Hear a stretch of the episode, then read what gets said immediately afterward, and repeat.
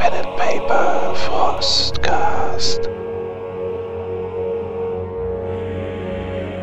Moin Moin und damit willkommen zu einer weiteren Runde Wintersturm Nummer 12. Ich habe mir wie immer ein paar Freunde eingeladen, mit denen mich über Gewalt spreche. Gewalt im Rollenspiel, Grenzen, Grenzerfahrung.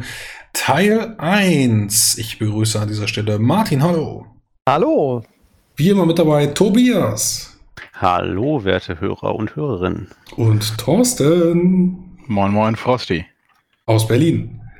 Gut, wir haben uns ein kleines Thema überlegt, was tatsächlich nicht ganz so klein ist, sondern ein bisschen von uns ausgebreitet wird.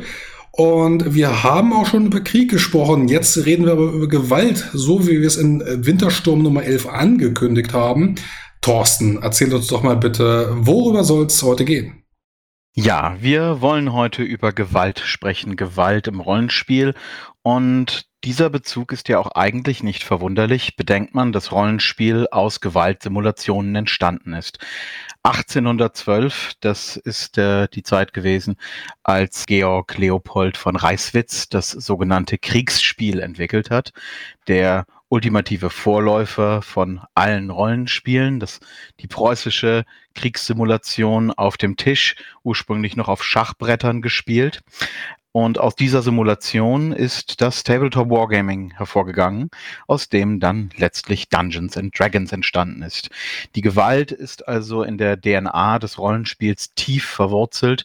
So verwundert es auch nicht, dass mit die allerersten Regeln, die es überhaupt gegeben hat, in Rollen, in den ersten Rollenspielen Geländenavigationsregeln gewesen sind, und Kampfregeln. Was das Rollenspiel zum Rollenspiel gemacht hat, in, in seinem ersten Schlüpfen aus dem Ei heraus, ist die Reduktion der Truppengröße von Hundertschaften auf eins. So, und das ist, wo wir heute sind. Seitdem hat sich viel getan, aber die Gewalt ist immer noch ein relevanter Faktor in vielen Rollenspielen. Und da wir nun im Verlaufe der letzten zwölf Wintersturmcasts immer wieder mal auf das Thema Gewalt zu sprechen kamen, haben wir uns entschieden, dem ein eigenes Thema zu widmen. Das äh, wird ein Zweiteiler werden, das können wir jetzt schon absehen. Das Thema Gewalt ist schließlich sehr umfangreich. Und wir beginnen mit einer Einführung und widmen uns dann in diesem ersten Teil der physischen Gewalt im Rollenspiel. Tobias, möchtest du mit der Einführung in das Konzept der Gewalt anfangen? Ja, was ich sehr wichtig finde, wenn man über Gewalt spricht, äh, man hat ja sofort irgendwie ein Bild im Kopf von Leuten, die sich schlagen. Das ist ja die physische Gewalt, über die wir sprechen wollen. Und im nächsten werden wir dann auch noch auf politische Gewalt und auf psychische Gewalt und so weiter und so fort eingehen.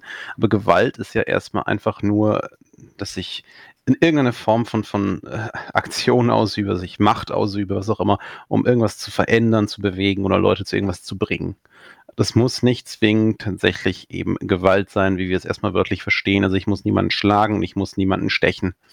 Erstmal soziologisch betrachtet ist Gewalt ja unter anderem Quelle der Macht. Aus dieser Perspektive gehe ich da erstmal ran, für mich ganz persönlich. Aber ich möchte auch mal hören, was die anderen zu sagen habt. Äh, Martin, was erwiderst du? Das, das, was du gerade sagst, ähm, fällt mir besonders auf, wenn ich jetzt mal ans Englische denke. Ne? Viel von dem, äh, was du jetzt als physische Gewalt äh, bezeichnest, das würde ich im Englischen unter Violence äh, fassen, aber ähm, das, was äh, so in Richtung politische Gewalt geht, das ist eigentlich Power. Und Power ist, ist, ist Macht, aber äh, gleichzeitig auch Gewalt. Und ich glaube, im Deutschen fließt in dem Begriff eigentlich sehr viel zusammen das erste, woran, woran wir jetzt vielleicht gerade gedacht haben, ist genau dieser, dieser Violence-Aspekt, diese physische Gewalt. Aber ich, ich persönlich finde halt diesen darunterliegenden, diesen, diesen Machtaspekt, den, den finde ich eigentlich den wirklich spannenden an dem ganzen Thema Gewalt.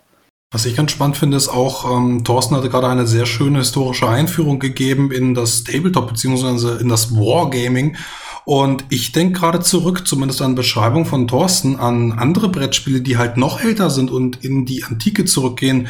Wenn ich an so Sachen denke wie Mühle oder Dame oder Schach vor allem, wenn dann irgendwelche Feldherren voreinander saßen und anstatt dass sie dann diese Schlacht ausgefochten haben, ähm, eventuell dann eben sich auch im Geiste duelliert haben. Aber das ist ja auch schon ein Teil der Gewalt. Also man versucht den anderen mit Logik, Strategie oder Taktik zu übertrumpfen. Und das ist ja ganz weit von dem entfernt, wo wir uns aktuell befinden. Also der Schritt vom Schach, wo dann Bauern gegen Bauern kämpfen, wo Dame die den, den König schlägt, bis hin zu dem, wo wir jetzt hin wollen, dass man sich dann mit Schwertern in der Hand beziehungsweise auf dem Papier gegeneinander anficht und dann Beschreibungen daraus entstehen. Das ist ja ein sehr langer Weg und den finde ich sehr spannend zu verfolgen. Ja, ist richtig. Also, was für mich auch noch wichtig ist, ähm, dadurch, Gewalt ist ja, wie, wie wir schon angedeutet haben, auch Macht. Das Macht geht ja auch Ordnung hervor. Das, was Thorsten erzählt hat mit dem Kriegsspiel, das ist ja an sich auch ein Ordnungsschema. Also ein Ordnungsschema der Simulation, dass man Regeln schafft. Das ist ja ein Teil, was im Rollenspiel eine Rolle spielt. Da wird die Gewalt oft umgeformt in Regeln, die wir dann wieder benutzen, um irgendwas zu tun. Und zwar auch mit einer gewissen Selbstverständlichkeit. Martin. Ja, ich finde auch gerade das Thema Gewalt ist, ist heute ja in, in unserer Gesellschaft sehr negativ konnotiert. Wir haben viele Begriffe wie gewaltfreie Kommunikation zum Beispiel, äh, was uns äh, es so scheinen lässt, als wäre Gewalt eigentlich etwas, was man tunlichst vermeiden möchte. Und ich finde es hier auch spannend zu sehen, ist das, ist das was, was sich so einfach übertragen lässt ins Rollenspiel? Übernehmen wir das da auch so, irgendwie unbewusst, dass wir die Gewalt so negativ konnotieren oder erleben wir das da ganz anders? Ja, du sagst negativ konnotieren und äh, wenn hier von Ordnung gesprochen wird, dann müssen wir aber zwangsläufig auch über den Zwang sprechen, zwangsläufig über den Zwang. Denn, und das ist dann eben auch der Grund für die negative Konnotation, du kannst mich durch Gewalt in eine Richtung zwingen, die ich gar nicht einschlagen möchte. Und das ist dann eben der Grund für diese negative Konnotation. Du kannst aber eben auch Leute oder Gedankenbilder verändern. Ja, entweder zum Guten oder zum Schlechten. Das obliegt dann demjenigen, der gewonnen hat, dann äh, dir etwas aufzuzwingen. Aber äh, Tobias. Ja, das liegt aber auch daran, dass wir in einer insgesamt geordneteren Welt leben. Ne? Also wir haben ja auch einfach teilweise äh, das Konzept der, der Gewalt umformuliert. Ähm, die, die, was wäre wichtig zu wissen, ist jetzt aus der staatlichen Perspektive, der Staat hat ja das Gewaltmonopol. Wir haben, Gewalt ist ja keine legitime Art mehr, miteinander umzugehen in unserer Gesellschaft. Das macht man nicht mehr selbst, das Gewaltmonopol liegt beim Staat. Ähm, und der Staat benutzt dann halt Begriffe wie Schutz, Ordnung, Sicherheit und so weiter und so fort, statt einfach nur zu sagen, Gewalt. Ähm, wenn man zum Beispiel mal einen Begriff nimmt aus dem Mittelalter in Köln, äh, da gab es die Gewaltmeister ähm, das klingt jetzt erstmal super brutal. Ich meine, meine, wenn ich, als ich das erstmal hörte, war, war so meine erste Assoziation. Die Polizei? Irgendwie, nee, Moment, ja, fast. Ähm, aber ich bin, ich bin, mir sicher, ich habe sowas bei DSA schon mal gehabt, einen Gewaltmeister. ja, aber wie gesagt, worauf es halt hinausläuft, ist, ich hatte erst mal in meinem Kopf war das dann erstmal jemand, der irgendwie mit, mit einer Waffe rumläuft, mit einem Knüppel und so. Nee, die Gewaltmeister sind äh, Richter. Also auch Ermittlungsrichter, dementsprechend ist ja alles das Gleiche. Also das sind halt äh, Abgesandte vom Rat oder Mitglieder vom Rat, die sich darum kümmern, dass halt Verbrechen dann ermittelt und geklärt und dann auch verurteilt wird. Die laufen halt beim Hammer rum. Ja, ne, die, die üben Gewalt aus, und zwar Gewalt im Sinne von Verwaltung.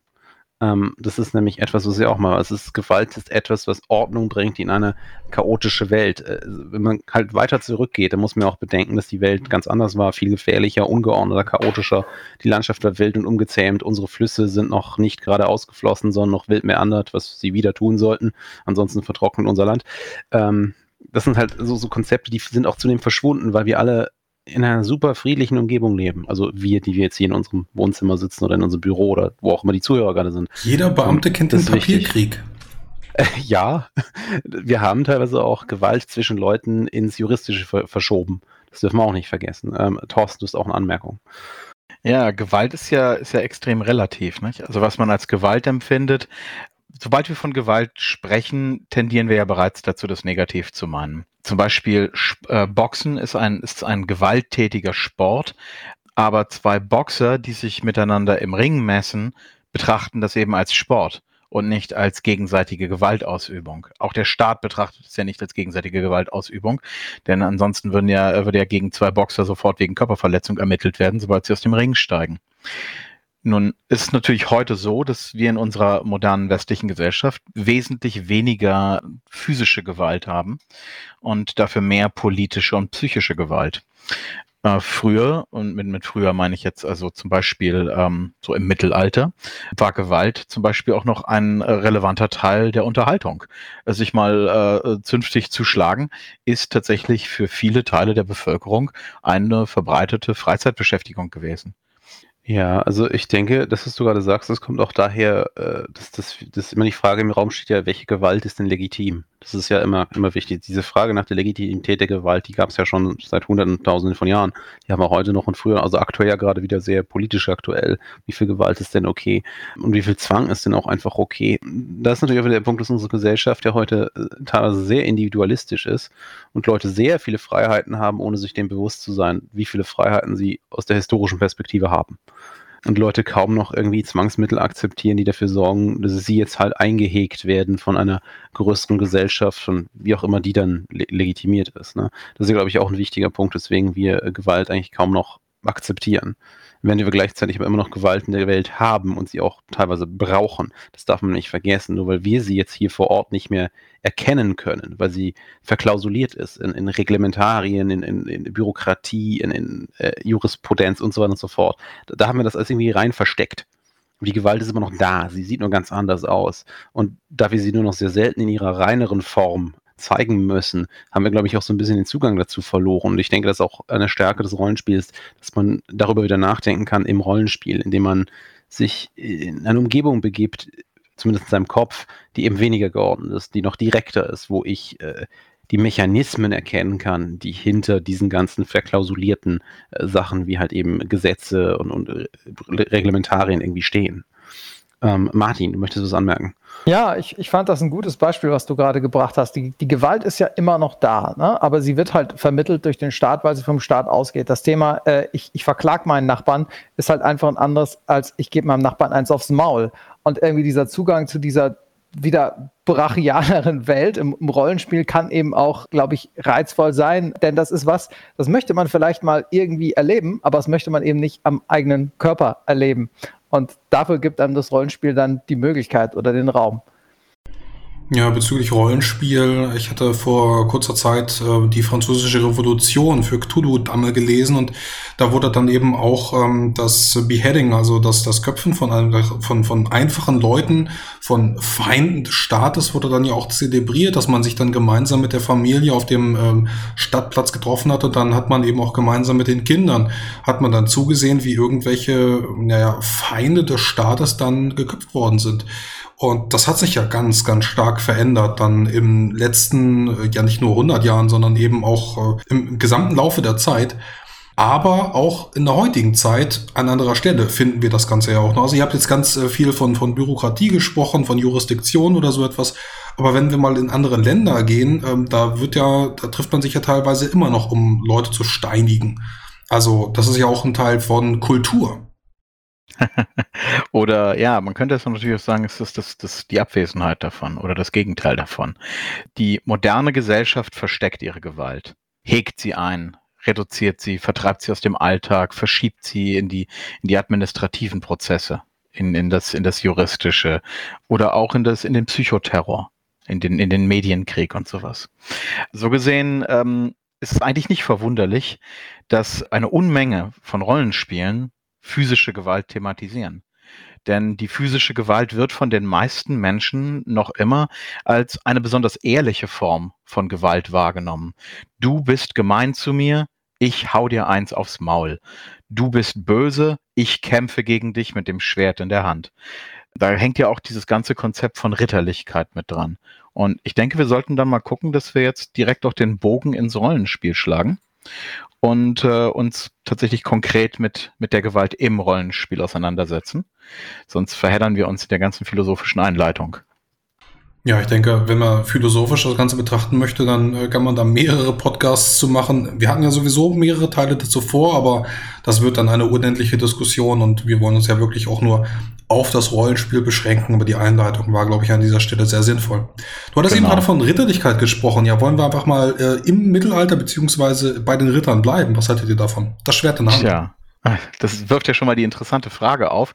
Wenn wir, wenn wir von Ritterlichkeit sprechen, gehen wir dafür überhaupt ins Mittelalter? Oder gehen wir dafür eher in die Romantik? Die Romantik ist ja, ist ja die idealisierte Darstellung der Vergangenheit. Die meisten Ritterlichkeitskonzepte sind ja gar nicht gelebt worden. Das ist ja auch also was Spannendes, was man im Rollenspiel oft mit Mythos zu tun hat. Ich denke da auch zum Beispiel an die Samurai, das Hagakure und sowas, das ja größtenteils Schriften sind, die nicht tatsächlich berichtet haben, was geschehen ist, sondern was der Autor gut gefunden hätte, was hätte passieren, äh, passieren sollen.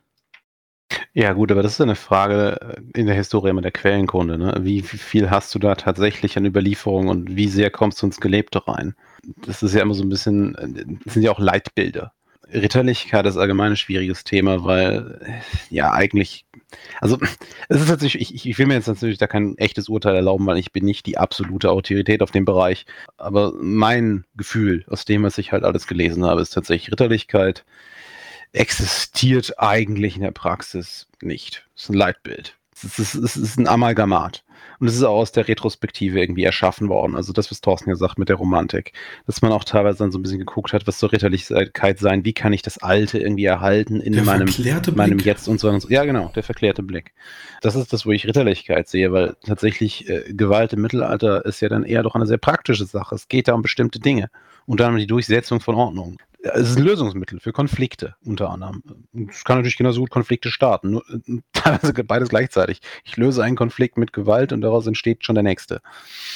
Ja gut, aber wenn ich jetzt ein Rollenspiel spiele und ich mache jetzt den Ritter, so wie er im Buche steht, egal ob wir jetzt äh, meinetwegen Aventurien, DSA nehmen oder aber wir nehmen Cthulhu und damit eben auch in Anführungsstrichen echte Fantasy oder Weird Fantasy, äh, Weird History, dann ist ja der Ritter, so wie ich ihn mir gebaut habe, dann auch der, so wie er im Buche steht und damit dann eben auch mit seinen ritterlichen Prinzipien und Idealen.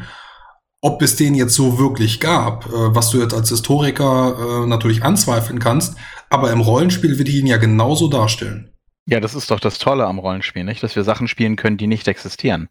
Die meiste Zeit spielen wir Sachen, die nicht existieren. Du hast gerade zwei Beispiele genannt. Weder Aventurien existiert, noch äh, Cthulhuesker Horror, Gott sei Dank. Nur ist ja das Interessante ähm, an, an diesem Konzept des, des Ritters mit dem Schwert in der Hand, der für die Gerechtigkeit kämpft, dass er das, dass er das eben persönlich und direkt macht. Nicht? Ich meine, er, er riskiert sein Leben, er, er setzt seine Gesundheit aufs Spiel und er tritt ein für das, was, was äh, innerhalb des Narrativs gut und richtig ist. Er stellt sich vor den Schwachen. Ja, er stellt sich vor den Schwachen, zumindest der, der, genau, der gute Ritter tut das. Letztlich geht es ja darum, den, den Konflikt, der dahinter steht, zu kondensieren, also einzukochen auf diese, auf diese Essenz des, des, des direkten Gegeneinander, des, des ritterlichen Zweikampfes.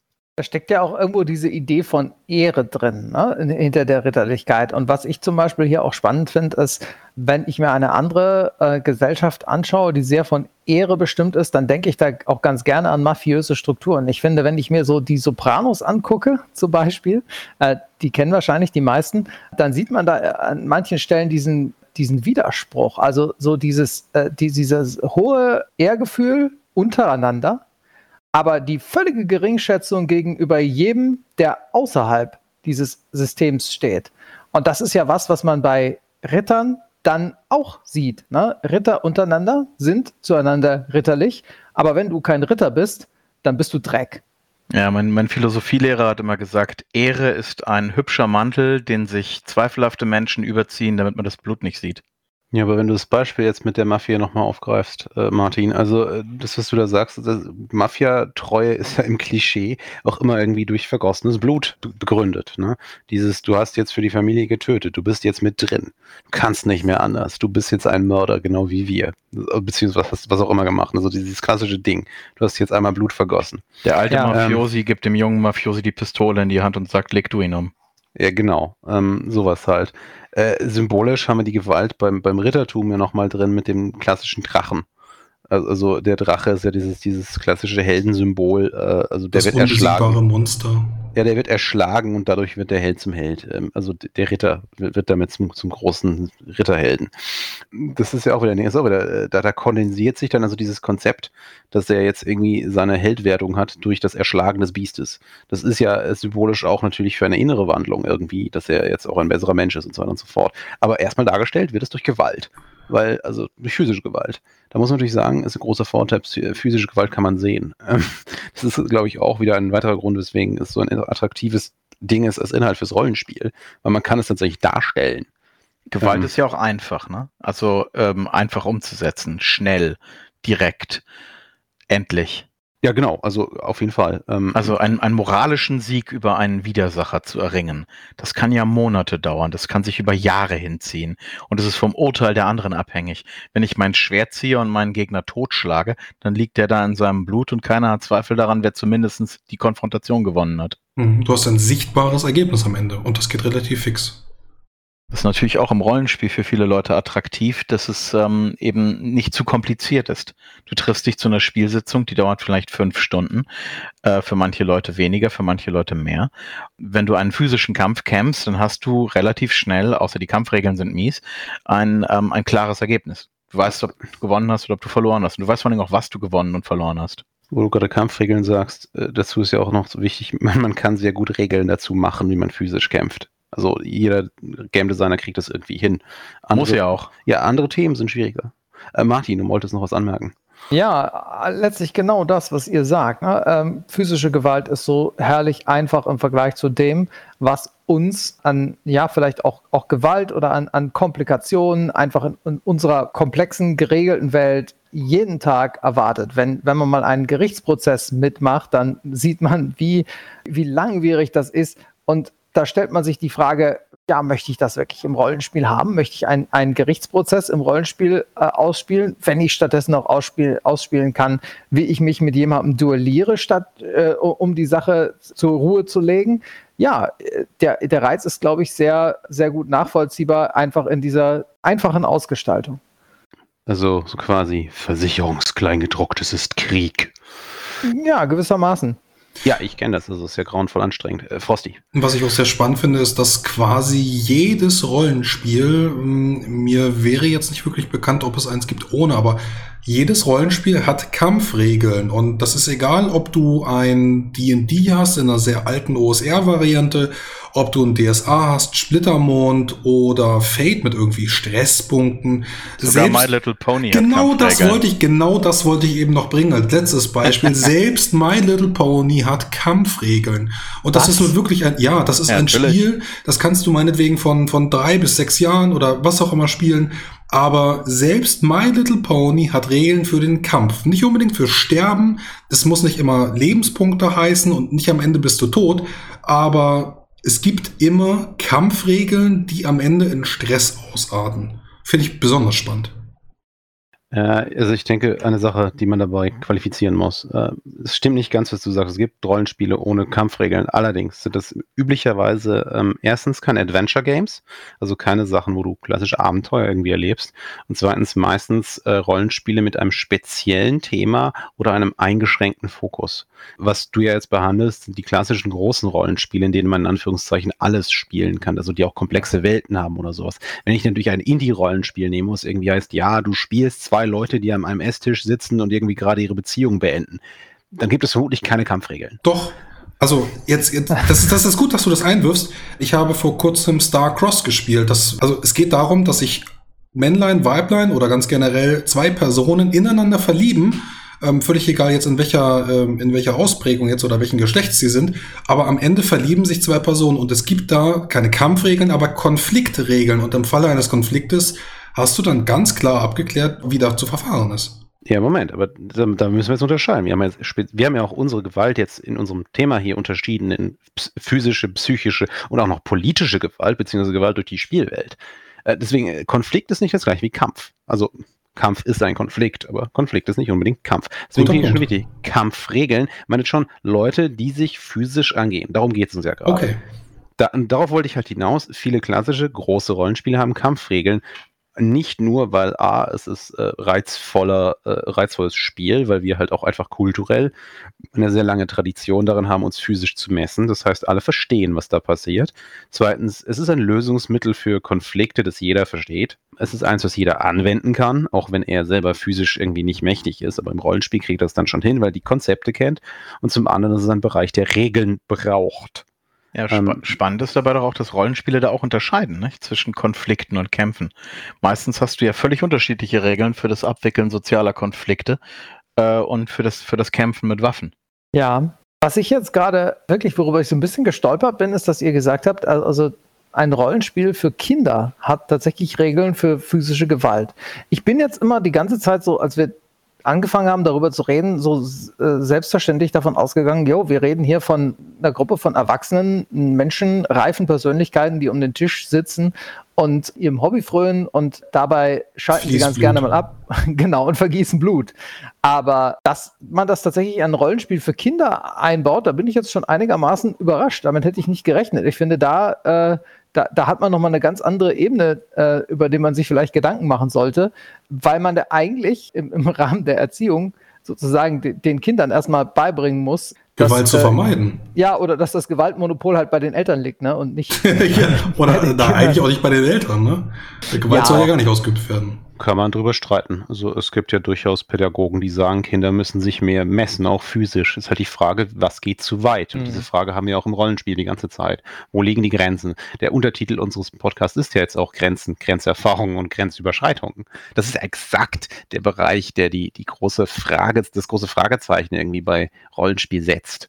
Äh, wie gehe ich denn jetzt mit physischer Gewalt im Rollenspiel um? Also eins haben wir schon mal jetzt gerade genannt, nämlich äh, klassische Kampfregeln. Das ist so ein, da wird das halt abstrahiert, da wird dann irgendwie aus, aus sich gegenseitig mit, mit Schwertern irgendwie umbringen, wird halt Attacke Parade. Kann man durchaus halt diskutieren. Äh, Thorsten, du hast eine Anmerkung.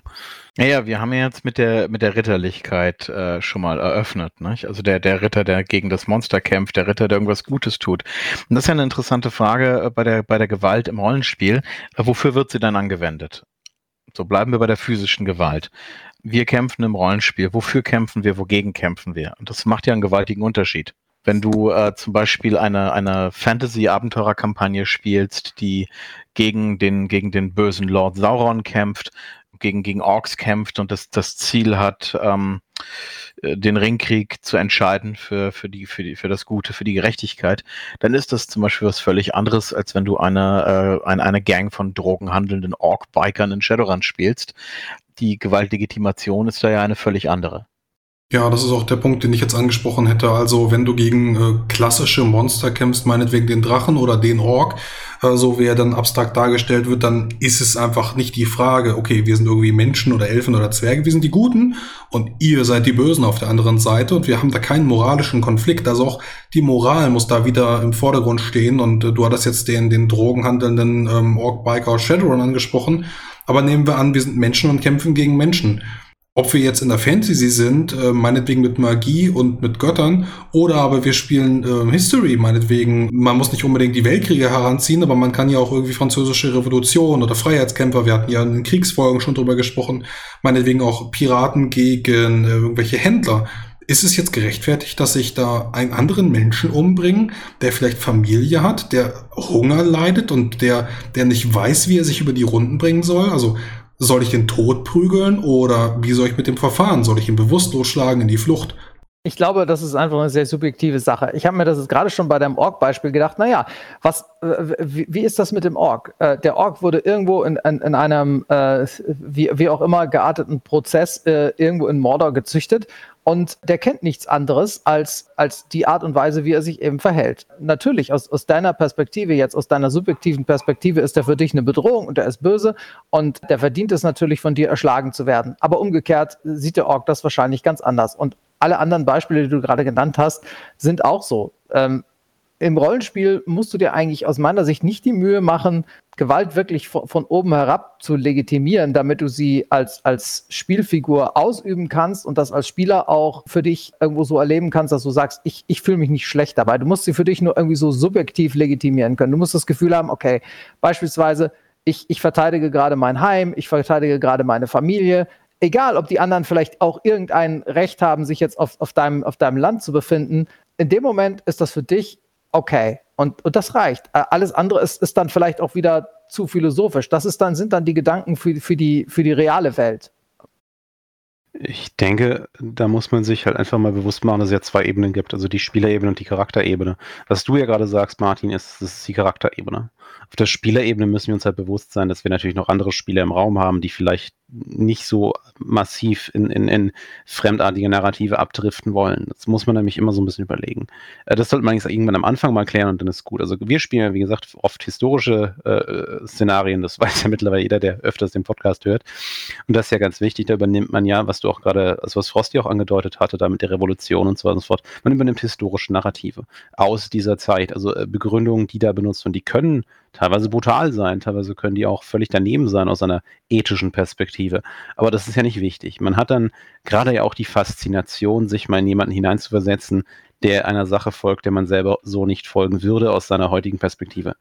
Ähm, zum Beispiel mal Revolutionäre spielen ist toll oder auch mal Verbrecher spielen ist toll, äh, Piraten und so weiter und so fort. Das kann super cool sein. Ähm, wir haben ja gerade erst über Seefahrtskampagnen geredet und als Pirat ist man erstmal jemand, der anderer Leute Schiffe überfällt. Das ist, äh, ich würde jetzt nicht sagen, dass das die schönste Form der Gewalt ist. Es ist vielleicht auch schwierig, das zu legitimieren, aber man kann es aus der Weltperspektive für seinen Charakter und seine Freunde definieren. Und ich denke, der zentrale Punkt dabei ist auch das mit dem Ork. Dreht sich immer darum, ist man in der Lage für seinen Charakter zu zeichnen, wer zu ihm gehört. Es geht um Zugehörigkeiten. Das ist, wie wir traditionell unsere, unsere Gruppen abtrennen. Wir haben irgendwie eine Zugehörigkeit und wir haben die Außenstehenden. Und wer dazugehört, der ist geschützt vor Gewalt, der wird durch soziale Prozesse irgendwie äh, befriedet oder mit dem wird halt verhandelt, was auch immer, der wird vor Gericht gebracht. Wer aber außen steht, gegen den kann man Gewalt anwenden, wenn er meine Grenzen überschreitet. Und das können halt äh, Ehrengrenzen sein, das können physische Grenzen sein, dass jemand kann kommen und sagen, ich will dein Haus haben oder ich komme jetzt auf dein Land. Das ist ja dieses äh, Ding, was die Amerikaner gerne haben mit dem äh, runter von meinem Rasen. Ne? Das sind ja archaische Konzepte. Thorsten. Warum lachst du? Das ist so lustig. Ja. Das ist hier gegen die Amerikaner und runter vor meinem Rasen geht. Also, ja, das ist halt dieses Bild, was wir von denen haben, mit der Schrotflinte in der Hand. Aber ich fand das gerade sehr lustig, weiß ich nicht, weil du sagtest, archaisches Konzept. Das ist ein archaisches Konzept. Das ist das eigene Land verteidigen mit der Waffe und das eigene Land ist da, wo deine Burg steht. Das ist archaisch. Ja, klar. Das ist, ist überhaupt nicht der Punkt. Wir haben ja auch noch archaische Konzepte in unserer Gesellschaft drin. Aber äh, ich finde es halt anschaulich, weil es das Konzept aus der heutigen, also weil es halt zeigt, dass es dieses Konzept auch in der heutigen Perspektive noch gibt. Ja. Und eben nicht nur in irgendwie äh, den absolut letzten äh, Berggebieten von Mittelasien oder sowas, wo dann da irgendwie äh, Pashtunen oder sowas unterwegs sind mit Kalaschnikows. Das ja. ist nicht, sondern eben auch in, in, in modernen Gesellschaften Gesellschaften gibt es solche Bereiche, die nach wie vor existieren können. Äh, Thorsten, du wolltest was anmerken. Ja, die, die Betrachtung von Gewalt hat sich ja im, im, Rollenspiel so ein bisschen diversifiziert. Und ich würde gar nicht sagen, dass es sich weiterentwickelt hat. Es gibt immer wieder Leute, die behaupten, dass sie sich weiterentwickelt hätte oder dass sie sich weiterentwickelt hätte haben müssen. Das halte ich aber für Unsinn, beziehungsweise für, für, für einen Druckschluss. Man sollte nicht immer von, von sich selbst und von den eigenen Idealvorstellungen auf die Allgemeinheit schließen oder auf die allgemeine Entwicklung. Was sich verändert hat in den letzten 20 Jahren oder 30 Jahren, ist, dass die Spanne an Optionen größer geworden ist. Das ist also, das ist ja, äh, während es früher in D&D darum ging, das Monster zu erschlagen, das Gold zu stehlen äh, oder zu, zu befreien, wie auch immer man das sieht, und danach äh, XP zu bekommen und aufzuleveln. Das ist ja mittlerweile sehr viel vielschichtiger. Früher waren Monster auch einfach nur äh, Wertehaufen, die dazu da waren, äh, entweder bekämpft zu werden oder irgendwie umgangen zu werden. Und heute ist das mitunter anders. Heute hast du dann Überlegungen, was ist denn die Motivation des Ogers? Was, was steckt denn dahinter? Warum kommt denn der aus dem Wald? Hat er vielleicht Hunger? Vielleicht kann man mit dem Troll ja verhandeln und, und so weiter und so fort. Das ist aber nicht der zwingend einzige Weg zu spielen. Denn äh, letztlich geht es dabei ja auch um, äh, um, um, um Genrekonventionen, um bestimmte Tropes. Ein Abenteuer-Adventure-Spiel oder ein Abenteuer-Adventure-Film funktioniert nicht nach den gleichen Prinzipien wie ein Film noir oder irgendein ein, ein grim, dark, äh, philosophical Drama. Wenn ich Star Wars spiele und ich schieße äh, und mein Charakter schießt auf einen imperialen Stormtrooper, dann will ich, dass es Kapau Pew macht und der Stormtrooper äh, umfällt mit einem rauchenden Fleck auf der Rüstung. Ich möchte keine Beschreibung vom Spielleiter, wie dieser Sturmtruppler zu Boden strauchelt, anfängt unter seinem Helm zu schreien, nach Luft zu ringen, weil sich die, die Kunststoff-Epoxys seiner Rüstung in sein Fleisch einbrennen, äh, weil, weil, weil giftige Gase ihm in die Lunge strömen, er, er sich den Helm vom Kopf reißt, Blut spuckend zu Boden oh, geht. Gut. Ähm, am, besten dann noch bettelnd die Hand nach meinem Charakter ausstreckt. Ich habe ähm, Kinder. Ich dann, muss unbedingt ja. mit dir Star Wars spielen, Thorsten. Nein, äh, das, wenn ich halt Star Wars spielen würde, würde das nicht passieren. Nicht? So. Einfach weil das für mich nicht dazugehört. Das zerstört das, das Konzept. Der, der, der Jedi-Ritter, der, der, einen, der einen Stormtrooper mit dem Lichtschwert schlägt, der streckt den nieder, der, der Typ geht zu Boden, das war's, der ist raus. Der, der trifft den dann nicht drei Wochen später als Krüppel im Veteranenheim. Es wird immer besser. Ja, ah, ich habe eine große Kiste an Grausamkeiten, die ich da ausbreiten könnte. Aber äh, wenn ich jetzt zum Beispiel Warhammer Fantasy spiele, sieht das ganz anders aus. Das ist ja ein sogenanntes Grimdark-Spiel, genau wie Zweihänder. Leute, die das spielen, die erwarten dieses Maß an Brutalität, dieses Maß an, an Grausamkeit, an Schrecklichkeit. Äh, ein schönes deutsches Wort äh, dafür, Schrecklichkeit. Ja, also äh, das ist ja Brutalität und visuelle Darstellung und sowas. Äh, darauf kommen wir ja noch gleich. Ich, was ich da jetzt erstmal aufgreifen will, was du gerade hattest, äh, ist ja an sich auch so dieses Konzept, dass Gewalt äh, heute stärker als Werkzeug verstanden wird im Rollenspiel, also in komplexen Rollenspielen. Wir haben nicht mehr dieses reine, äh, das Ziel des Spieles ist das äh, Hinwegfegen von, von, von Combat Encountern. Das hatten wir ja früher. Ich würde es mal so ein bisschen The Rise of Story nennen, irgendwie, also so der Aufstieg der, der, der Geschichte. Du ähm, trittst die Tür ein und in dem Raum stehen fünf Monster. Los geht's. Ja, das, genau, das haben wir ja nicht mehr so. Das ist ja so ein bisschen, also es ist immer noch ein Teil von Rollenspiel. Also es gibt Rollenspiele, die sind so, das ist okay, aber es gibt andere, die sagen, ja, nee, hier geht es mehr um eine, mehr um eine Geschichte, die wir gemeinsam erzählen, entwickeln und so und so fort. Und das Gewalt dann halt ein Lösungsmittel für die, die Story-Konflikte. Ne? Eben Gewalt als Werkzeug. Das, das finde ich tatsächlich ein interessanter Punkt. Ich frage mich auch, ob diese, diese Zunahme von Story-Fokus erstens damit zu tun hat, dass wir viel mehr Story in unserem Leben haben. Dadurch äh, nehmen wir alleine Netflix. Äh, Leute haben viel mehr Möglichkeiten, komplexe Geschichten wahrzunehmen, weil sie halt auch visuell welche haben. Was auch heißt, dass sie verschiedene Optionen von Erzählungen sehen. Und äh, als zweites noch die Reduktion realer physischer Gewalterfahrung. Wir haben ja immer weniger Gewalt in unserem Leben. Das ist ja teilweise auch schlecht, weil wir nicht mehr wissen, wie Gewalt ist ähm, und wir nicht mehr verstehen, wozu sie gut sein könnte. Das ist, Gewalt hätte auch positive Seiten. Dafür müssen wir sie aber verstehen. Ich, ich denke, das sind so zwei Faktoren, die so ein bisschen dazu geführt haben, dass es teilweise jetzt auch Extreme gibt. Es gibt ja auch Rollenspiele, die sind so extrem friedfertig, dass man sich fragt, wie das noch Spaß machen kann. Also irgendwelchen Leuten scheint das Spaß zu machen aber ich sehe einige Rollenspiele, gerade auf Kickstarter, wo ich mir dann denke, was, was spiele ich denn da? Das klingt irgendwie nach, nach rumsitzen und, und, und, und mein Kissen knuddeln. So, äh, Martin, du möchtest was dazu sagen? Ja, das, äh, was du gerade sagtest, es gibt schon gewaltfreie Rollenspiele. Jetzt haben wir vorhin ein bisschen ausgebreitet, ja, manchmal möchte man eben genau da im Rollenspiel Gewalt erleben, wo, wo man es noch kann. Aber doch das, was du sagst, Gewalt nicht mehr als, als Sinn und Zweck des Rollenspiels, sondern eben nur als ein, ein Tool in, in der Toolbox von vielen. Ich glaube, das ist so ein, so, so, ein Trend, den ich auch schon sehe und erlebe. Ich, ich merke es auch bei meinen Spielern, dass, dass die sehr stark danach suchen, auch kann ich denn eine Situation nicht gewaltfrei lösen? Weil das einfach eine Technik ist oder eine Taktik, die sie halt aus ihrer, aus ihrer Welt sozusagen mitbringen in die Rollenspielwelt und die Bereitschaft dann tatsächlich auch in, in der äh, in ihrer Spielfigur Gewalt anzuwenden, ähm, die verringert sich dadurch auch. Auch beobachte ich auch mit, mit äh, zunehmendem Alter. Also ich meine, ich habe als äh, 15-Jähriger mit 15-jährigen Rollenspiel gespielt und jetzt spiele ich als 40-Jähriger mit 40-jährigen Rollenspiel und de den Unterschied, den äh, merkt man definitiv. Also ich, ich würde auch behaupten, die 15-Jährigen waren deutlich gewaltfreudiger als die 40-Jährigen. Ja, bald haben wir die ersten Leute, die mit 70 spielen. Ja. ja. Äh, was ich kurz anmerken wollte, ist, äh, wenn ich meinte, ja, physische Gewalterfahrungen nehmen ab, äh, was allerdings zunimmt, ist äh, die Voraussetzung von Teamwork und Empathie.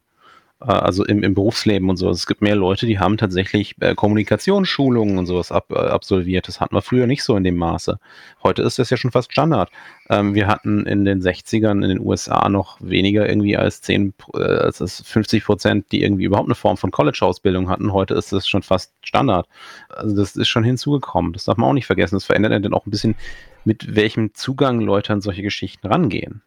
Du sagtest eben Gewalt als Werkzeug und ich fand ganz spannend, was ihr in eurem Donnerhaus-Talk äh, der Patreons gesagt hattet, als ihr über Waffen gesprochen hattet. Denn damals war es ja so, dass jeder einen Seiten- oder Parierdolch noch an seiner Seite hatte, egal ob äh, Mann oder Frau, ob Kind oder nicht. Und dadurch war die Gesellschaft eine sehr höfliche, weil jeder potenziell Gewalt ausüben konnte mit einem potenziell tödlichen Dolch. Und dadurch hat man eben die Gewalt vermindert, weil eben jeder wusste, dass es eben diese Seitenwaffe gibt. Also das mit der Höflichkeit, das kannst du dir die Haare schmieren.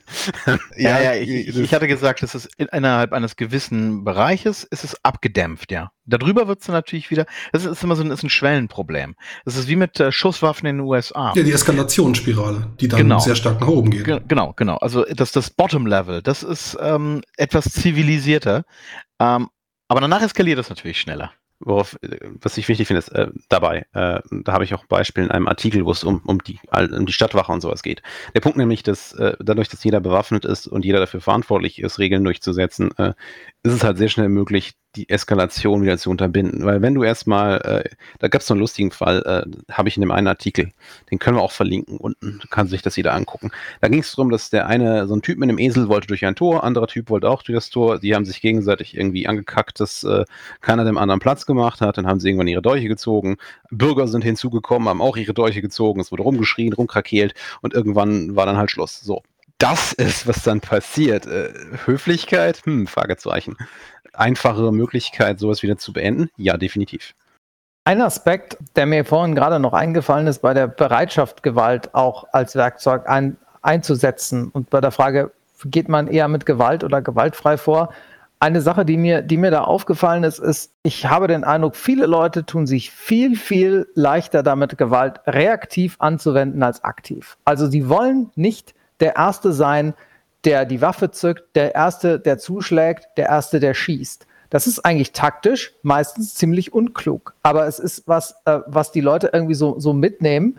Dieses, ich, ich lasse den anderen erstmal kommen und erst wenn er wirklich gewalttätig wird, dann fühle ich mich aber auch voll legitimiert, in jeder, in jeder Weise zurückzuschlagen.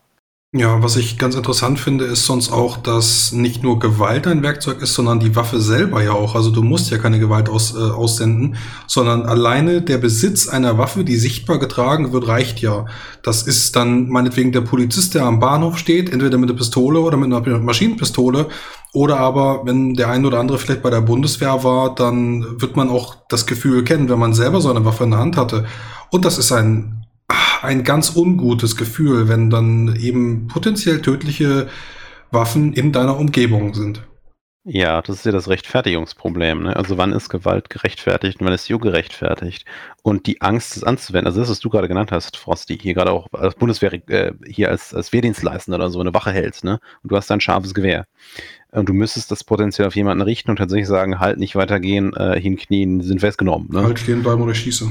Ja, genau. Äh, das ist halt der Punkt. Du hast die ganze Zeit diesen Zweifel, ist das, was ich hier tue, gerechtfertigt? Und dafür muss ja extra vorher ein System geschaffen werden. Es müssen Checklisten geschaffen werden. Es muss klare Regularien geben. Wie gehst du vor und so. Was das ja ist, ist ein Versuch, dir Gewissheit zu geben, dass du gerechtfertigt bist in deiner Gewaltanwendung. Ja, vor allem, ja du musst das ja in Sekundenbruchteilen abspulen. Diese Liste, die du gelernt hast, ist das jetzt richtig? Darf ich die Waffe jetzt auf ihn richten? Ja. Und alleine, alleine diese Überlegung kann ja schon dazu führen, dass es zu spät ist. Richtig. Ich würde sogar sagen, dass es ein wichtiger Unterschied ist zwischen äh, zum Beispiel deutschen Polizisten und amerikanischen Polizisten. Der amerikanische Polizist fragt sich äh, eher, darf ich jetzt schießen? Und der deutsche Polizist denkt sich eher, muss ich jetzt schießen? Und ähm, das beeinflusst ja den gesamten Prozess drumherum. Also ja. ich bin, ich bin immer wieder, wenn ich, äh, wenn ich irgendwelche tatsächlichen Berichte sehe, Video, aber am besten noch äh, tatsächlich Videodokumentationen, also wo jemand physisch vor Ort anwesend war und gefilmt hat, ähm, von deutschen Polizisten in Extremsituationen, wie, äh, wie wahnsinnig diszipliniert die mit der Waffe sind. Naja, also ich meine, mein Vater ist bei der Polizei, also der berichtet auch darüber, dass das für ihn selber schrecklich ist, die Waffe zu benutzen. Also er ist zwar auch oft auf dem Schießstand, auch selber, wenn er, wenn er nicht mehr muss, aber er macht es ähm, aber es ist kein schönes Gefühl, diese Waffe abzuschießen, vor allem mit scharfer Munition. Ja, äh, das ist zum Beispiel eine interessante Sache, wenn man jetzt zum Beispiel im Rollenspiel, äh, zum Beispiel Polizei in Amerika spielt. Wir hatten, äh, wir hatten vor einer Weile hatten wir eine Polizeikampagne gespielt in äh, Los Angeles, also beim LAPD in den 80ern. Und äh, da ist Schusswaffengewalt auf beiden Seiten des Gesetzes an der Tagesordnung natürlich. Das ist äh, ein, ein, ein setting-relevantes Element. Und äh, es, es gibt in Los Angeles einige Polizeireviere äh, bzw. Distrikte, die werden umgangssprachlich im Polizeijargon auch als Gunslinger ähm, bezeichnet. Äh, ja, ja, ja, ja. Das war durchaus interessant. Also ist auch eine Kampagne, die wir irgendwann vielleicht nochmal aufgreifen werden. Frosty gerade hier im Chat noch anmerkte, ja, wir haben auch dazu einen Artikel, nämlich dazu, wie ich meinen Charakter da mal erstellt habe und wir das Setting so ein bisschen entwickelt haben. Das können wir auch verlinken. Aber nochmal zurück hier zur Rechtfertigung. Also was ihr meintet, äh, was du meintest vor allem, Martin, dass Leute oft warten, bis sie angegriffen werden im Rollenspiel. Ja, absolut. Äh, weil die simpelste Begründung für Schlagen ist zurückschlagen. Wenn ich angegriffen werde, geht es um mein Leben. Du hast mich bedroht, du hast mir eins verpasst, jetzt darf ich auch. Ähm, das kann sogar äh, dogmatisch werden. Wir hatten mal so einen Mitspieler, der hat, äh, der hatte so einen ganz merkwürdigen Trigger. Also in dem Moment, wo der irgendwie das Gefühl hatte, jetzt darf er, hat er angefangen zu morden wie ein Biest wirklich so dieses, dieses absolut harmlos, würde nichts machen, nichts, nichts, nichts. Gegner ist irgendwie böse und hat jetzt auf wen geschossen oder so, ab dann wird der umgebracht. Noch nicht mal irgendwie überwältigt oder verletzt. Nein, umgebracht. Der ist jetzt böse. Das ist tatsächlich eine ganz interessante Frage, wie man das halt begründet. Ist auch immer die Frage, ob man es überhaupt begründen will. Muss man alles bis ins Detail legitimieren oder reicht tatsächlich so eine ganz grobe, das ist einer der Schergen von Sauron. Reicht das? Im Fantasy ja oft schon. Natürlich liegt aber auch daran, dass die Ziele von Sauron dann wirklich absurd sind. Ja, ich finde das auch immer ein bisschen merkwürdig, wenn dann ähm, regelmäßig bis zum Tod gekämpft wird. Ja, kommt immer ein bisschen auf das System an und äh, wie weit man sich auf das Setting geeignet, geeignet hat, beziehungsweise auf das, auf das Genre, ob es jetzt Grimdark ist oder, oder Action. Aber wenn dann der Straßenräuber, der wirklich bitteren Hunger leidet, Kämpft er bis zum Tod oder hört er vorher auf? Flieht er in die Wälder oder in die Berge? Und muss man den Kampf wirklich bis zum Ende und mit der allerletzten Konsequenz ausspielen, bis dann jemand mit abgetrennten Gliedmaßen vor ihm liegt in seiner eigenen Blutlache? Finde ich immer sehr spannend, wie man äh, so einen Konflikt dann eben auch beendet. Martin.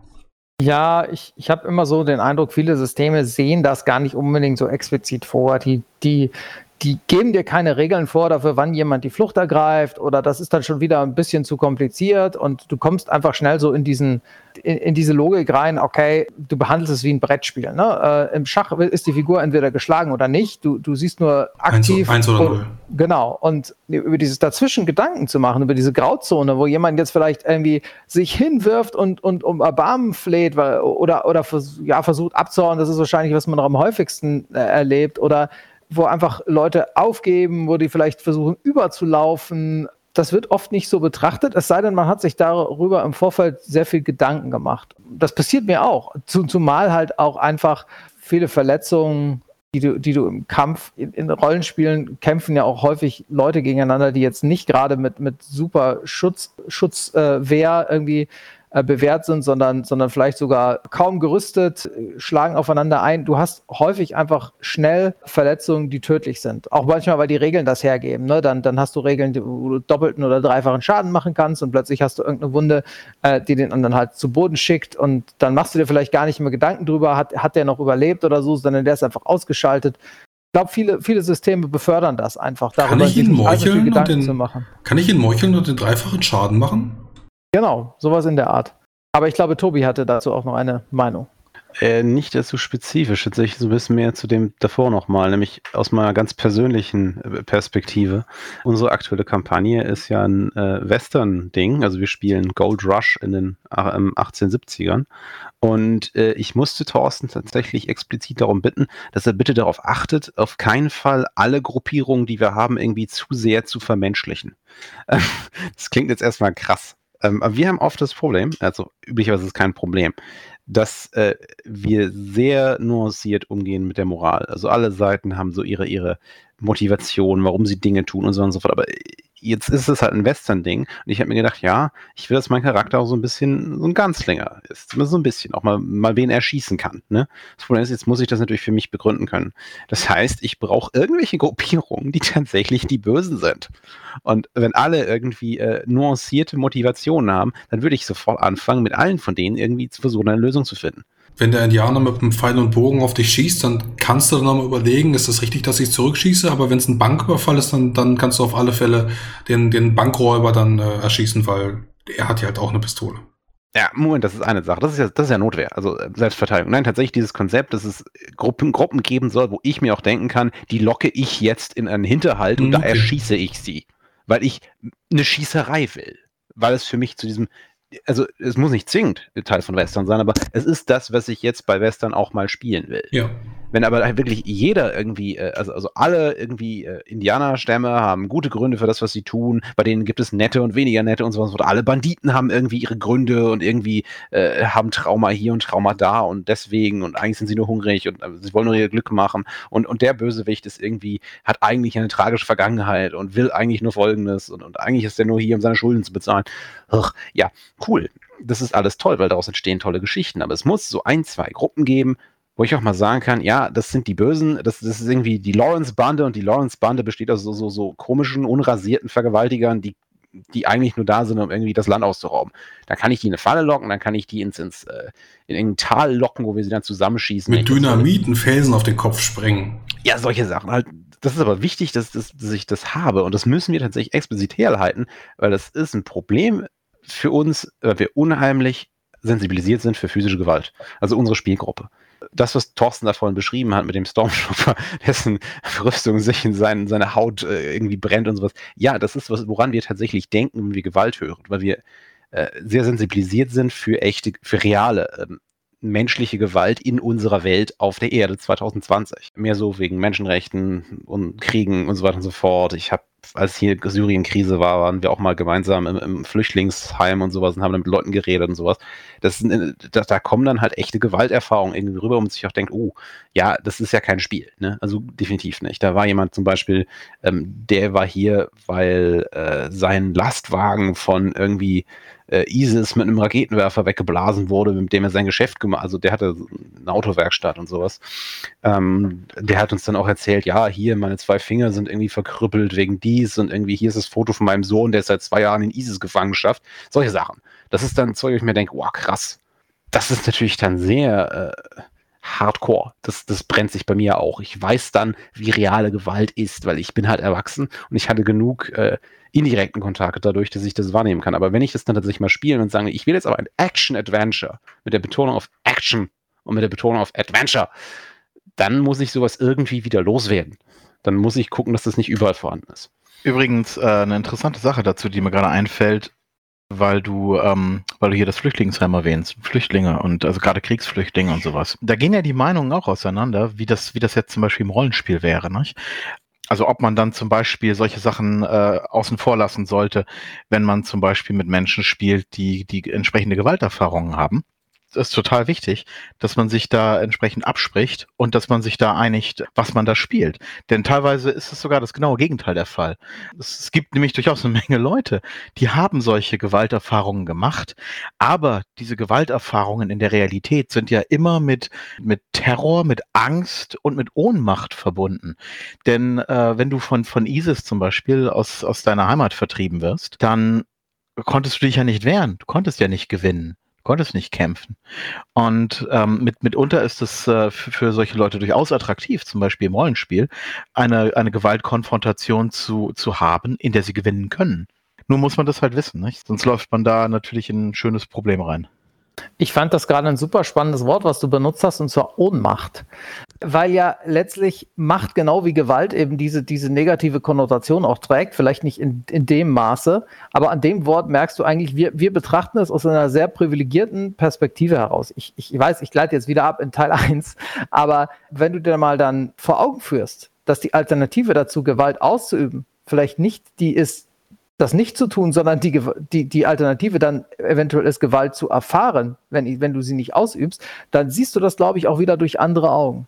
Ja, also ja. ich glaube, da muss man auch den Gruppenkonsens so ein bisschen ansprechen. Ihr hattet schon gesagt, ähm, mal mit den Leuten vorher drüber reden, das sollte man sowieso mal tun. Auch sowas wie eine Sitzung null mit dem Genre, mit, eventuellen Sachen wie No-Gos oder sowas sollte man mal drüber gesprochen haben. Sowas wie sexuelle Gewalt will man vielleicht nicht haben.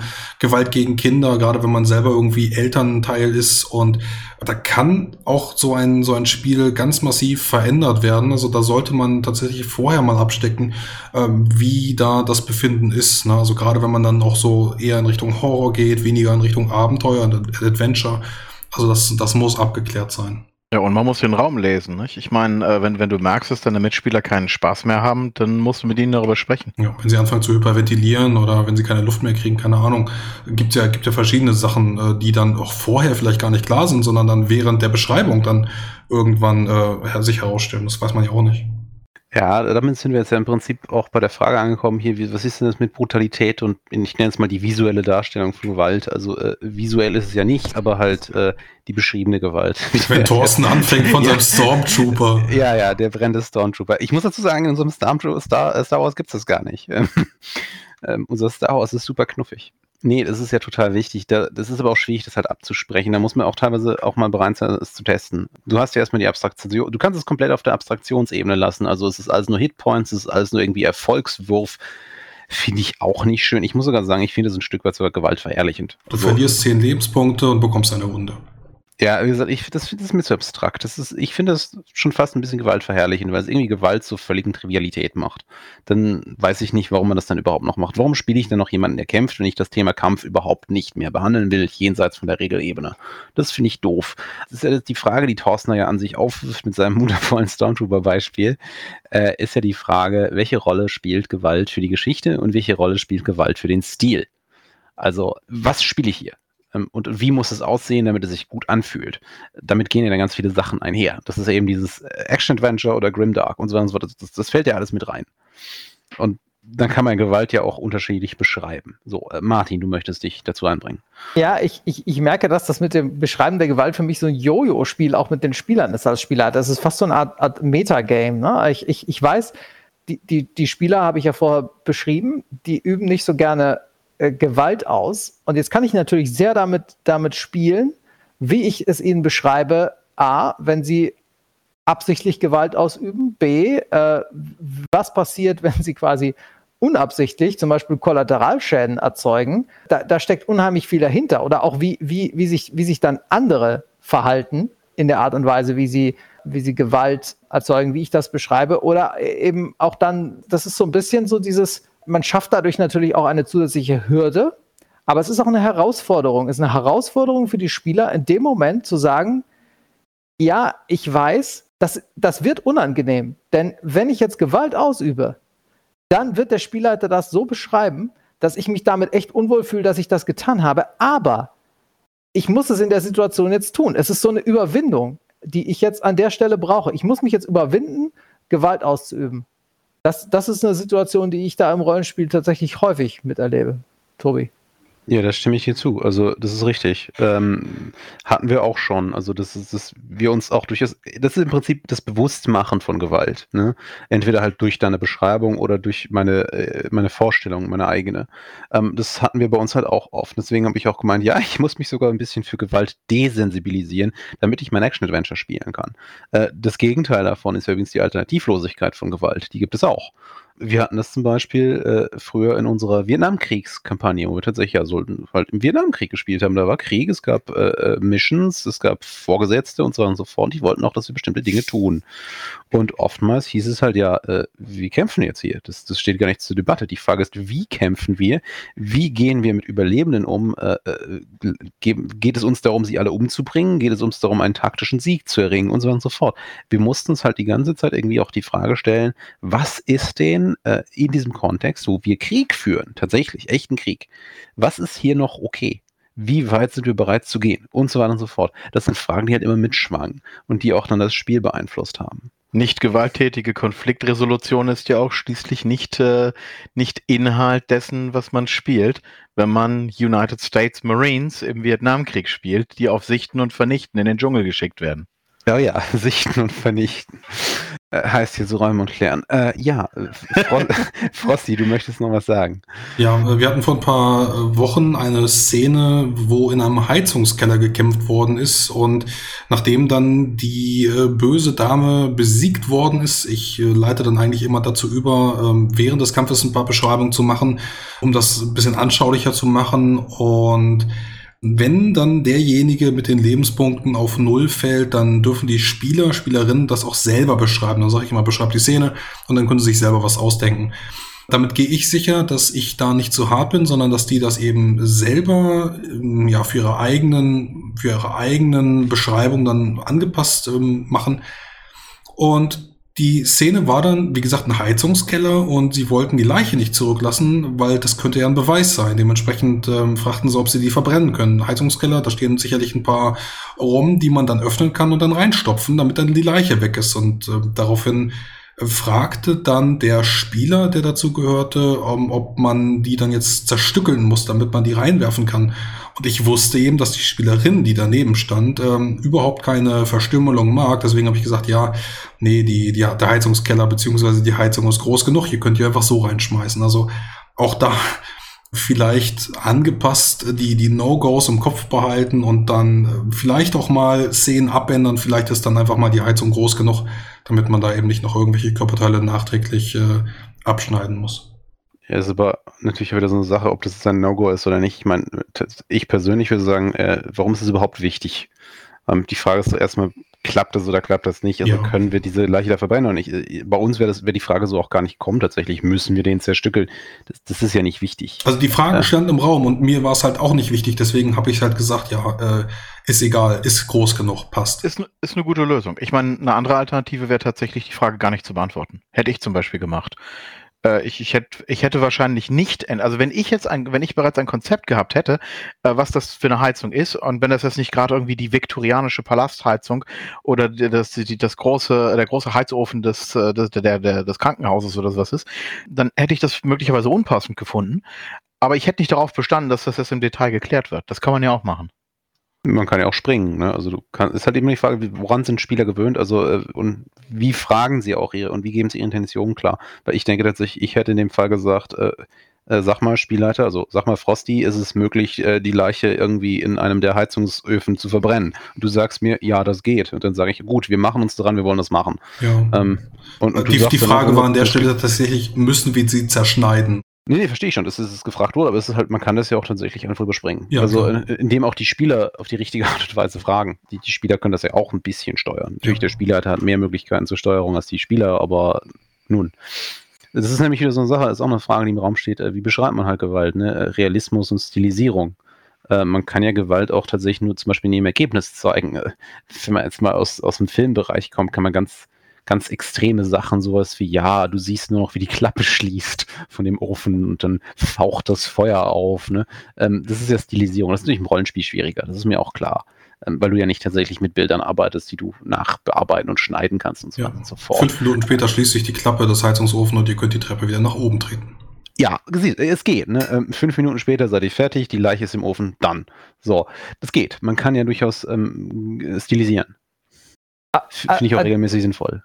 Äh, Martin. Ja, an, an, der Stelle tatsächlich, äh, meine Gut Reaction wäre jetzt gewesen zu sagen, okay, ihr könnt das machen, ihr könnt die Leiche verbrennen, aber dafür müsst ihr sie zerlegen. Denn das ist, finde ich, wieder eine, eine Entscheidung. Es ist, ist eine Entscheidung, die die Spieler an der Stelle äh, treffen müssen, die sie ja auch irgendwie äh, oder ihre Figuren dann prägt. Ist ihnen das dass sie dann nicht nachverfolgt werden können in der Situation, so wichtig, mhm. dass sie bereit sind, diesen Schritt, der ja schon irgendwie für sie in gewisser Weise entmenschlichend ist, zu tun oder nicht. Das ist ein guter oder, Punkt.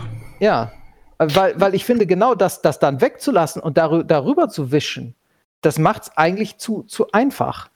Gut, mhm. klar, ich meine, es ist eine, ich, ich verstehe, dass man sagt, es ist eine Stilfrage, aber letztlich, also für mich wäre, wär, wenn ich mich in der Situation damit auseinandersetzen will, was bedeutet Gewalt, dann, dann hätte ich es auf jeden Fall mit, mit angesprochen, auch von mir aus als Spielleiter. Guter Punkt, den habe ich so gar nicht auf dem Kasten gehabt, aber ja, hast du natürlich recht.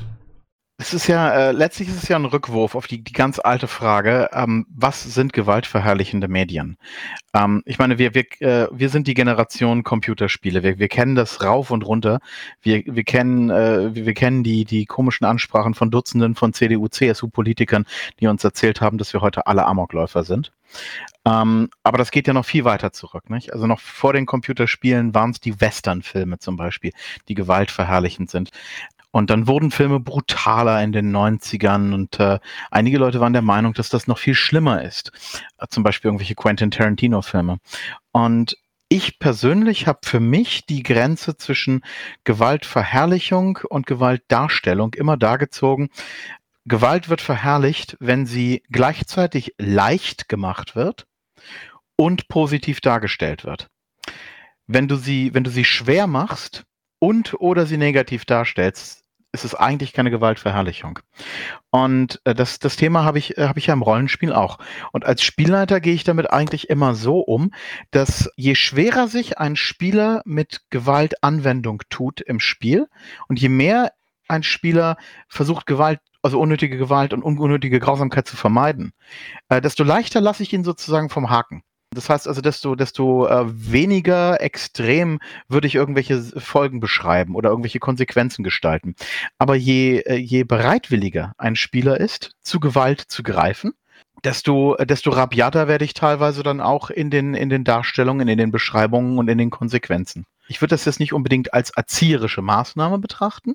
Es ist mehr so ein, so ein allgemeiner Spiegel. Also was, was ich in, bei, bei mir in, in den, den Spielrunden, in denen ich spiele, erleben will ist äh, kein absurdes Maß an Grausamkeit.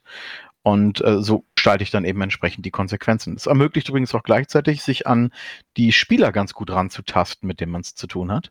Weil ich bei äh, Leuten, die ich noch nicht kenne, Gewalt immer sehr vorsichtig beschreibe. Das heißt, also Leute, auf die geschossen wird, gehen zu Boden und, und sind besiegt oder sind tot oder fallen einfach um. Genauere Beschreibungen kriegen dann halt einfach, kriegen dann nur die Leute, die es ich sage es mal, drauf anlegen. Also natürlich auch nur, wenn das Genre das zulässt. Das ist wieder das, das Ding von vorhin. Was ich jetzt ganz interessant finde in dieser Diskussion, wir sprechen über Gewalt und äh, Gewalt gegen andere, gegen Straßenräuber, gegen Orks, meinetwegen gegen den Stormtrooper. Aber was ist denn, wenn wir Gewalt widerfahren oder wenn wir meinetwegen gefoltert werden? Egal, was es dann am Ende ist, aber wie sieht das aus, wenn der Spieler, beziehungsweise nicht der Spieler, sondern die, der Charakter, der dahinter steckt, dann eben auch gefoltert wird? Nicht unbedingt verstümmelt, aber wenn er eine Schusswunde abbekommt, meinetwegen ist es ein Schwertstreich, er verliert Lebenspunkte, eine Wunde, vielleicht ist es eine permanente Wunde. Wir sind ja auch bei Grimdark äh, Fantasy, also Warhammer, äh, die sind da ja auch auf den Explosionstabellen ziemlich, äh, ziemlich detailliert, wenn man dann irgendwelche Gliedmaßen verliert oder Augen, Organe, was auch immer. Da kommen wir vielleicht auch schon rein in den nächsten Teil der Gewalt, wenn wir dann über Bleach sprechen. Aber was ist denn, wenn unsere eigenen Charaktere Gewalt widerfahren? Vielleicht, bevor ich darauf eingehe, Frostin, noch, noch ein Punkt zu dem Thema davor. Denn ich persönlich, äh, also wenn, wenn wir uns die Frage stellen, was ist jetzt Gewalt verherrlichend, dann sehe ich es persönlich eigentlich eher als kritisch, wenn man äh, über Gewalt einfach so ja, drüber wischt und so tut, als, als hätte es eben keine schlimmen Folgen, Gewalt anzuwenden. Das finde ich eigentlich persönlich gewaltverherrlichend. Im Gegensatz dazu, ähm, die Folgen von Gewalt wirklich plastisch zu beschreiben. Das finde ich ist, kein, ist keine Verherrlichung, im Gegenteil, sondern es, es, macht, es, es, es macht Gewalt ja abstoßend, es macht Gewalt ja abschreckend. Und das Gleiche finde ich gilt dann auch wieder für, für die Konsequenzen, wenn, wenn die Spieler selbst Gewalt erfahren. Auch da jetzt drüber zu wischen, und, und zu sagen, dass, äh, ach, irgendwie, du hast drei Hitpoints verloren, aber das war's jetzt. Und das dann irgendwie so, ja, und nach dem Kampf äh, schmeißt du dir halt eine, eine, eine Arm, äh, irgendwie eine, eine, eine, Kompresse um und gut. Kriegst einen Heiltrank. Äh, ja, krieg, kriegst einen Heiltrank. Das finde ich auch, ehrlich gesagt, also gerade das Thema mit den Heiltränken, ziemlich lame. Ich, selber habe dann schon auch da den Anspruch, das plastisch zu schildern, welche Folgen das hat dass dem Spieler jetzt gerade Gewalt widerfährt, äh, beziehungsweise nicht dem Spieler, natürlich nicht dem Spieler, sondern dem Spielercharakter, in dem Moment Gewalt widerfährt oder, oder widerfahren ist. Also es, es ist für mich auch, auch eine Form von eben nicht, nicht Gewalt zu verniedlichen, sondern eben sie, sie wirklich so, so brutal zu schildern, wie sie dann nun mal ist.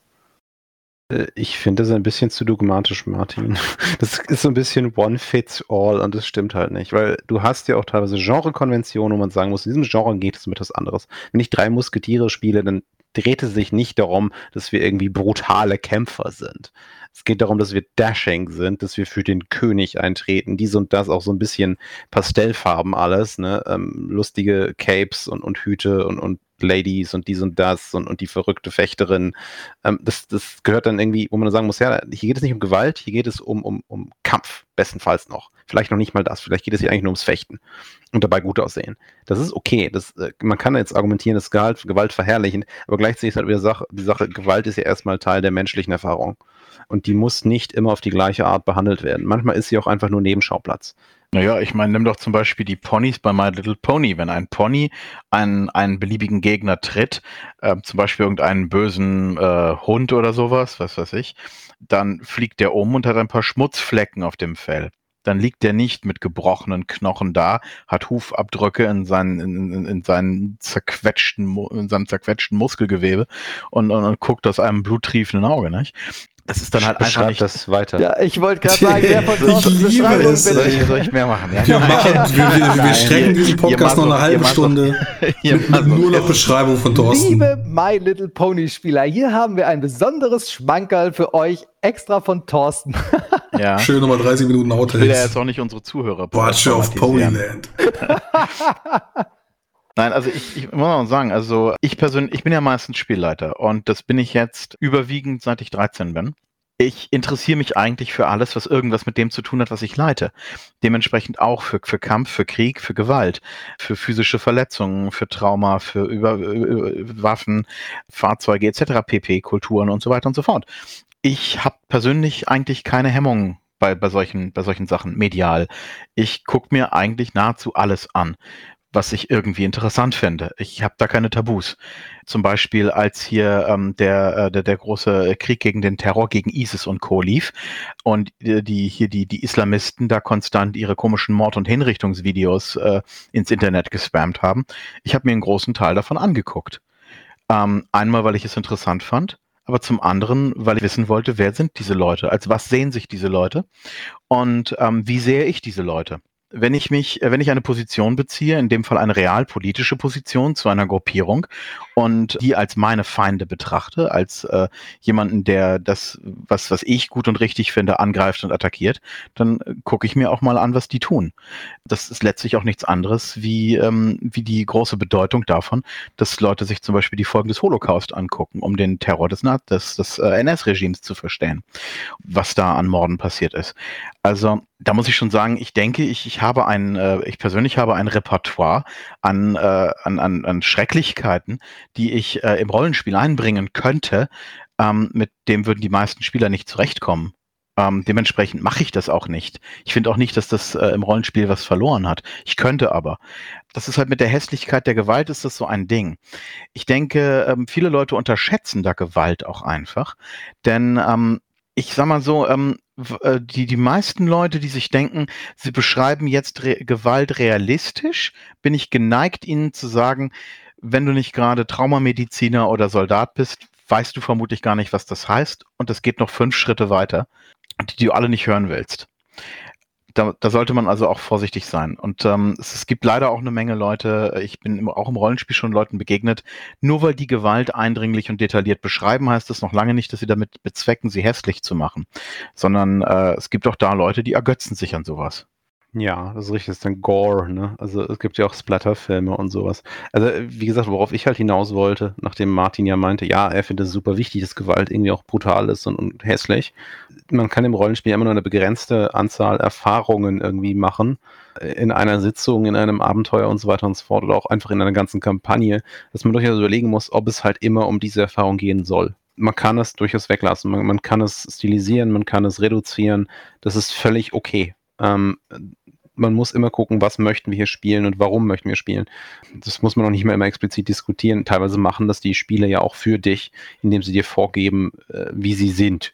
Du siehst dann, ja, das ist super grimdark. Ich gucke mir die Bilder an, ich gucke mir die Themen an, ich gucke mir die Namen an und weiß sofort, oh ja, hier ist es brutal, hier ist es hässlich, hier ist hier grasiert Krankheit, Blut und Tod.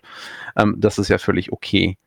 Denn was ich auch wichtig finde, für mich äh, überhaupt im Rollenspiel. Rollenspiel ist eine unheimlich sichere Umgebung, gerade für physische Gewalt. Ähm, wenn wir uns nicht gerade am Spieltisch streiten und uns anfangen mit, mit, mit irgendwie äh, Colaflaschen und Popcorn äh, zu bewerfen, dann äh, kann mir absolut nichts passieren. Egal wie, wie brutal mein Charakter irgendwie stirbt und, und wie sehr doch irgendwie vom, vom Drachen verbrannt wird und irgendwie, was weiß ich, äh, Leute auf seiner Leiche rumtanzen da kann nichts passieren.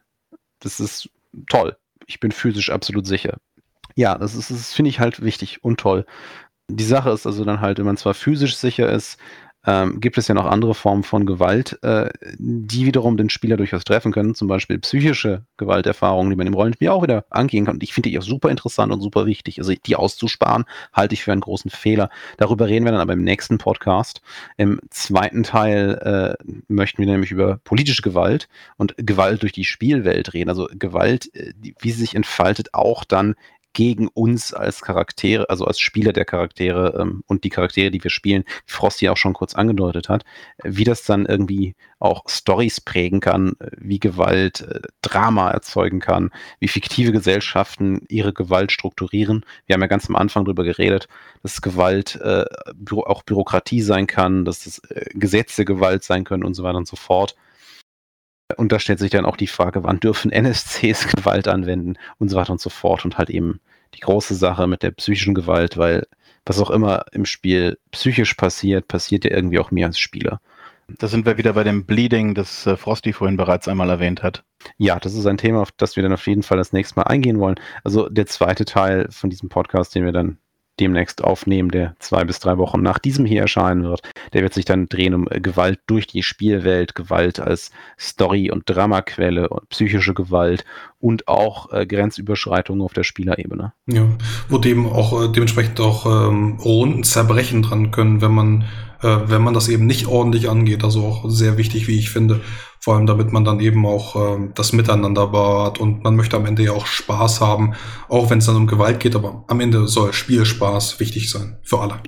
Oder auch nicht. Das ist tatsächlich ein interessanter Punkt, auf den wir dann das nächste Mal eingehen. Es muss nicht immer Spaß sein. Das, das ist ja der Punkt mit den Grenzerfahrungen. Es kann ja auch sehr spannend sein, auch bei physischer Gewalt, sich mal mit Dingen auseinanderzusetzen, die einem eher Schrecken, vielleicht sogar Ekel, Furcht und so weiter und so fort ins Herz pflanzen und man sich denkt, uh, aber das ist ja ein bewusster das, Nervenkitzel. Also ja, ich, ich genau. entscheide mich ja aktiv dann dazu, ich möchte Cthulhu spielen und ich möchte gerne über Tentakel sprechen. ja, genau. Und das, aber es ist halt wichtig, dass wir das im, im, im, Hinterkopf behalten. Gerade eben auch durch das, was ich vorhin kurz meinte. Rollenspiel erlaubt sehr, sehr sicheren Umgang mit solchen Themen, weil man eben immer irgendwie trotzdem noch in seinem Umfeld ist und nicht irgendwie da draußen und das dann am Ende heißt, ja, du kriegst, kannst jetzt nicht nach Hause und erstmal entspannen, Musik hören, was auch immer, sondern du musst jetzt wieder in deinen Schützengraben zurück. Das passiert dir als Spieler nicht. Und das ist auch gut so. Deswegen mehr zu psychischer Gewalt und Gewalt in der Spielewelt das nächste Mal im zweiten Teil. Ja, ich freue mich schon drauf. Ich mich ebenso. Gut, dann bedanken wir uns ganz recht herzlich an dieser Stelle für eure Aufmerksamkeit. Wir hoffen, dass es euch gefallen hat, dass wir euch zum Nachdenken anregen konnten.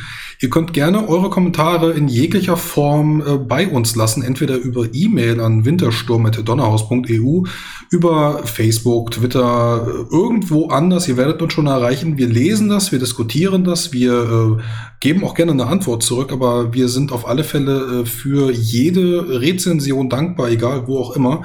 Und ähm, berichtet uns gerne auch von euren ja, Gewaltdarstellungen im Rollenspiel, was auch immer euch bewegt hat, wie auch immer wir euch äh, anregen konnten. Und damit würde ich mich von euch verabschieden und wir sehen uns beim nächsten Mal wieder. Bis dann, ciao. Bye bye. Tschüss. Ciao.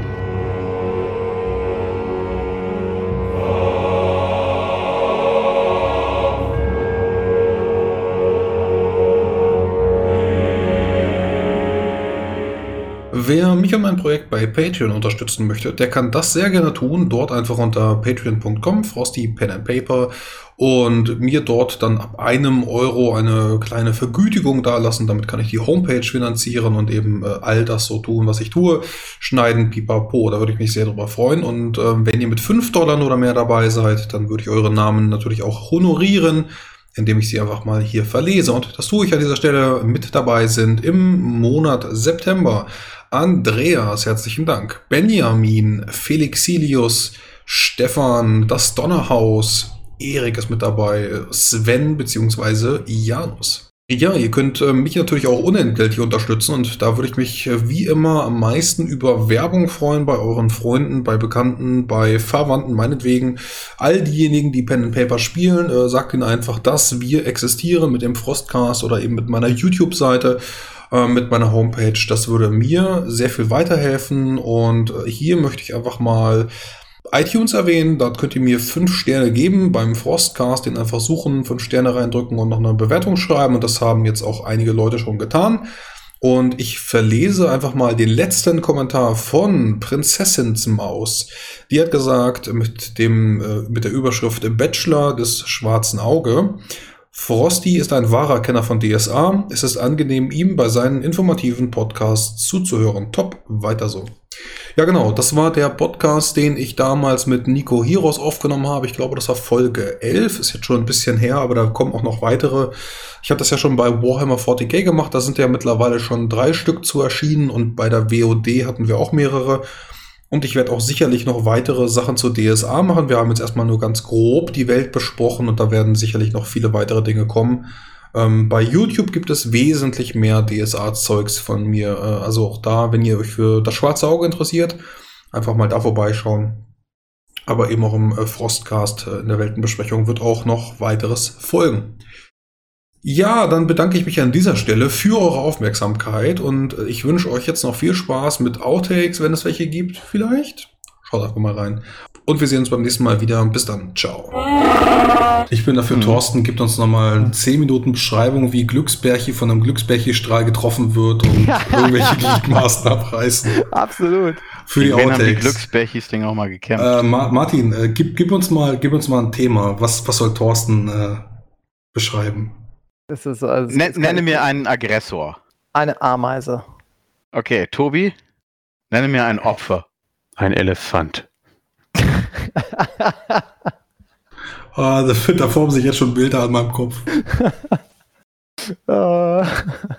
ja, okay.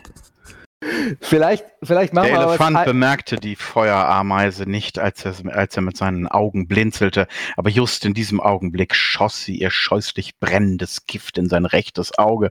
Von furiosen Schmerzen zerrissen, bäumte der Elefant sich auf, zu hoch, um seine Masse abzufangen. Beim Auftreffen zerbrach der Oberschenkelknochen seines rechten Beines. Schmerzschreiend taumelte das Tier auf die Seite, wälzte sich und schlug dabei um sich. Ist das genug für Ameise gegen Elefant? Absolut. Oder braucht er jetzt noch den mehrstündigen Todeskampf?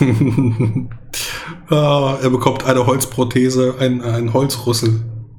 Solange er nicht seinen, solange er nicht seinen äh, Wärter dabei getötet hat und dann äh, von den Edison-Werken äh, auf einem elektrischen Stuhl hingerichtet wird. Ja, aber das belebt ihn nur wieder und er kommt als Frankensteins Elefant wieder. Ach du meine Güte. Was ist denn auf der Suche nach einer Ehepartnerin? Ein Frankenpfand. Gut. Oh, Dr. Frankenpfante. Zu viel Steampunk gespielt.